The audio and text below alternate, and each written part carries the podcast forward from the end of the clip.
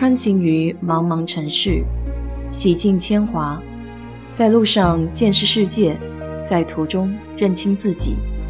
我是 DJ 水色淡子，在这里给你分享美国的文化生活。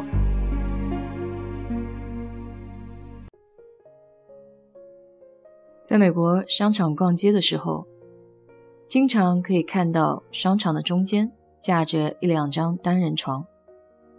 床上有个面朝下躺着的人，一位亚洲面孔的师傅站在床边，用胳膊肘抵着客人的背部，使劲的按压，头上还布满了一层细细的汗丝。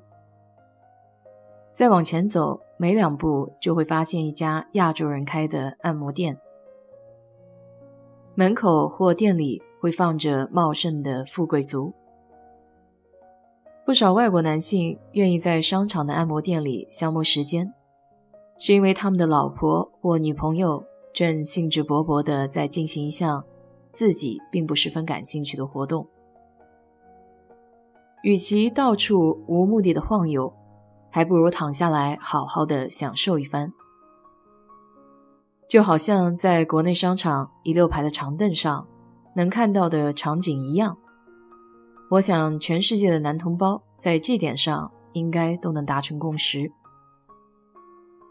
每每看到这些辛勤劳作的亚洲面孔，不停反复按压的手指和上下挥动的胳膊，心里的感觉是五味杂陈的。休斯顿的街边，大大小小的亚洲按摩足疗店也很多，中国城就有几家。我前些年去过其中的一家，在敦煌广场。它门口的接待处非常的敞亮，但一掀帘子进入到内室，就好像来到了另外一个世界。不论外面是多么的阳光普照，里面却是十分的昏暗，几乎看不到人脸，还有此起彼伏的打鼾声，也让人费解，到底这是白天？还是黑夜呢？这是一间能容得下十来个人的公共区域，放置了若干可以半躺着的皮椅。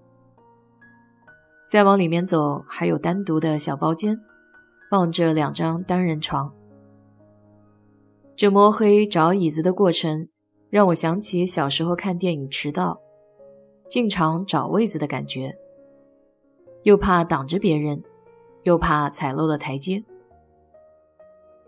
找到空位置坐下以后，大间的师傅会先打水给你泡脚，不像国内的泡脚水有药草或其他的选择，这里多就是热水。泡脚的期间，师傅还会从头颈开始按摩，询问你力度是不是够合适。这里的师傅多是一些上了岁数的女性，还有少部分男性按摩师。但他们大多都不会英文。我一般会选女师傅，心里感觉舒服一些。虽然是女的，但这按摩的力度一点儿都不打折。想着她每天都得从早按到晚，还是蛮辛苦的。实际上，正规按摩技师在美国算是收入还可以的行业。德州这里平均可以在四万左右。